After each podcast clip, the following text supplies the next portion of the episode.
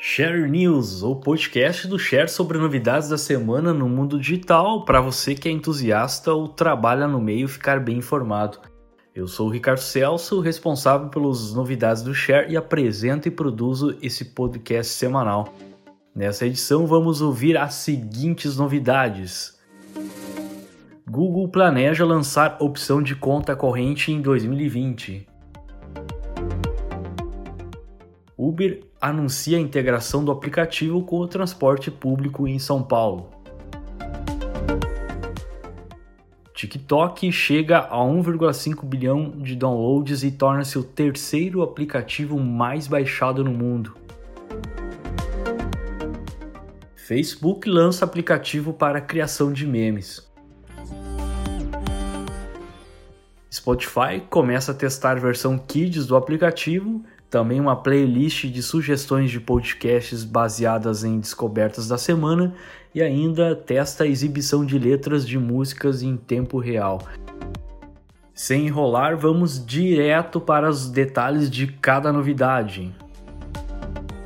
Google planeja lançar a opção de conta corrente em 2020. Então, os usuários vão conseguir abrir contas rapidamente usando o celular é, depois de a Apple aí se aventurar no mercado de cartão de crédito e na última semana aí o Facebook Pay ter lançado também a novidade que foi até a gente falou no último episódio do podcast, o Google se prepara aí para oferecer aos usuários uma opção de conta corrente que de maneira bem semelhante aí o que acontece com os bancos 100% digitais. Essa novidade aí foi anunciada por um, uma reportagem do Wall Street Journal que acabou contando aí que o gigante de buscas está em contato com várias entidades bancárias em busca de uma parceria aí que possibilita lançar um recurso de criação de conta bancária em nome da Google. Está previsto aí para ser lançado em algum momento do ano que vem, 2020. E a iniciativa, a primeiro momento, claro que vai ser exclusivamente para consumidores nos Estados Unidos, mas que eles pretendem expandir e permitir que usuários de outros países consigam criar uma conta corrente diretamente para usando um aplicativo móvel aí para utilizar ela em várias transações e meios aí que envolvem pagamentos. Os usuários também vão poder participar de um programa de fidelidade, fazer transações, conseguir crédito e realizar várias transações bancárias sem pagar taxas de manutenção, dizem eles por momento. É um modelo aí muito parecido com o que acontece com o Nubank, que pratica aqui no Brasil, bem tradicional de contas digitais gratuitas. Vamos ficar de olho aí no que, que a Google está entrando nesse meio de financeiro também, né? Uber anuncia a integração do aplicativo com o transporte público em São Paulo. Então a Uber aí, em parceria com a Secretaria de, dos Transportes Metropolitanos do Governo de São Paulo, anunciou um novo recurso do aplicativo que integra os transportes públicos privados da região metropolitana de São Paulo. Esse novo recurso vai exibir no aplicativo informações em tempo real de linhas de ônibus, trens e metrô da Grande São Paulo. Após digitar o destino no aplicativo da Uber, vai aparecer a opção transporte público lá junto com a, as opções que a Uber oferece para você escolher.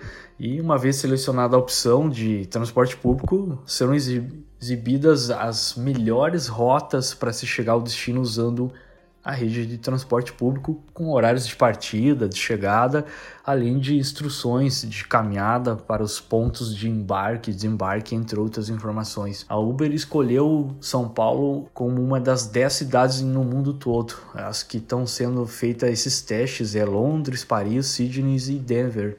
Inclusive essa de Denver eles estão aproveitando para testar também o sistema de pagamento online que os usuários conseguem comprar as passagens dos transportes públicos pelo próprio aplicativo da Uber.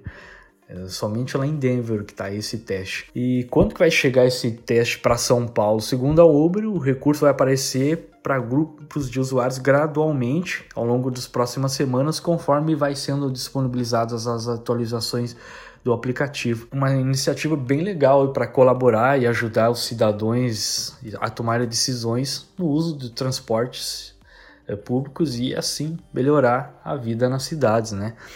Vamos ficar de olho para ver como que vai funcionar esse teste bem interessante.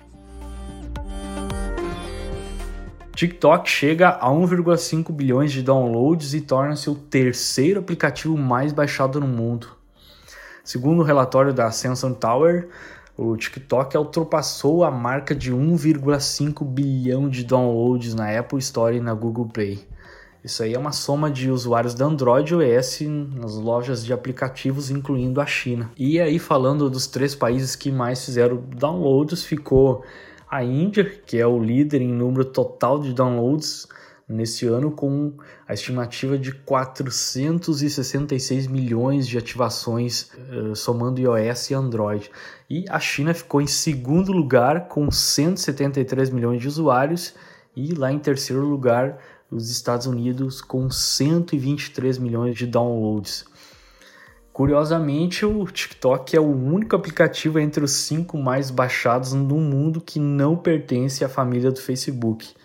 E aí, então, em 2019, 614 milhões de instalações já foram realizadas para o aplicativo TikTok. Aí vamos ficar de olho aí nesse essa grande rede aí que está tomando proporções bem interessantes.